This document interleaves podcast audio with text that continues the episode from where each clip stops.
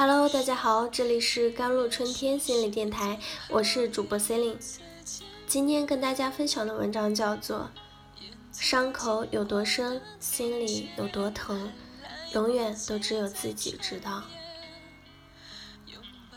大学时候，有一教授，七十几岁的老头子，风趣幽默，举止儒雅。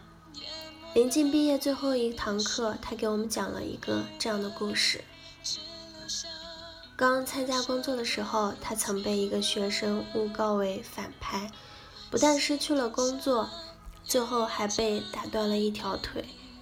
而刚结婚的妻子也因为不堪忍受牵连，最后改嫁他人。后来经过平反，他拖着一条瘸腿再次登上演讲，往后终身未娶，将余生全部献给了教育事业。而当年那些学生也一个个参加工作、结婚生子。他原谅了所有人，除了当年诬告他的那个学生。最后，当学生找上门来寻求原谅的时候，老人家对他说：“我们以后最好还是不要再见面了。我不恨你，但也做不到原谅你。”老教授的最后一段话，至今记忆犹新。无论怎样，永远不要轻易去伤害别人。但如果别人伤害了你，你也没必要强迫自己去假装大度。如果原谅一个人不是出于内心，那么对别人来说是欺骗，于自己而言是背叛。有时候不报复就是最大的大度，不忘记则是对自己最大的保护。大姨家的女婿父亲死得早，母亲独自将一双儿女抚养成人。表姐嫁过去的前几年受了很多苦，婆婆掌控欲极强，在家里说一不二，而表姐夫对母亲的指令从来都是言听计行，丝毫不敢违抗。表姐从进门开始就受到了婆婆的各种刁难，小姑子也对她各种挑剔。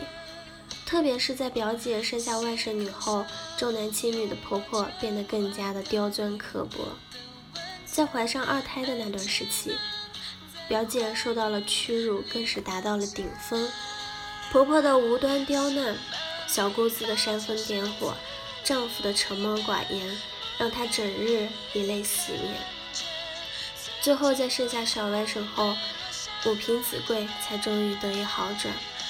但由于怀孕时期没有好好的保养，小外甥就从小体弱多病，三天两头的往医院跑。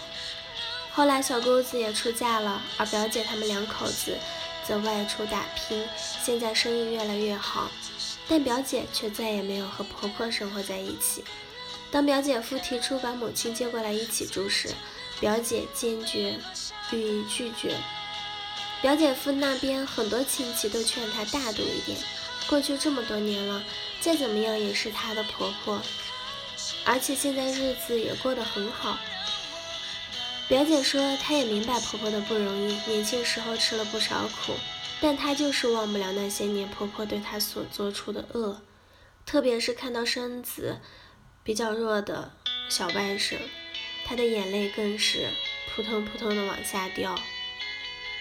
直到现在，表姐都一直没有和婆婆住在一起，除了逢年过节，平时也基本不去串门。但她也从不限制自己的丈夫带着孩子去看婆婆，该给的东西她更是只多不少。她说：“我不恨她，但我也无法原谅她。”郭德纲有次接受采访，主持人和他谈起了当年遭遇背叛的事情。郭德纲说了这样一段话：“其实我挺厌恶那种不明白任何情况就劝你一定要大度的人，离他远一点。雷劈他的时候会连累连累到你。”最后主持人问他是不是永远都不会释怀了，他说：“这个东西是跟人一辈子的，如果连这个事情都记不住的话，那这辈子活得太冤了。”记住还得飞去报复，那可能是我小心眼，但我记住都不行吗？这说不通。而且不轻易原谅一个人，不轻易释怀一件事，也是对自己的一种警醒，一种保护。生活中很多人过得不好，不是不懂得原谅，反而是太容易原谅别人。很多事情不一定非得去报复，既不值得，也没必要。但有些东西就像坚硬的倒刺，插在肉里，长在心上。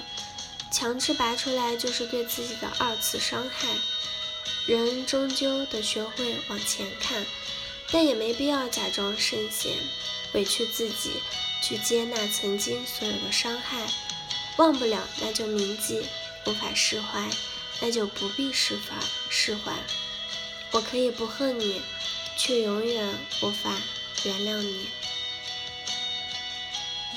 好了。以上就是今天的节目内容了。咨询请加微信公众号 jlct 幺零零幺，或者添加我的手机微信号幺三八二二七幺八九九五。我是 c e l i n e 我们下期节目再见。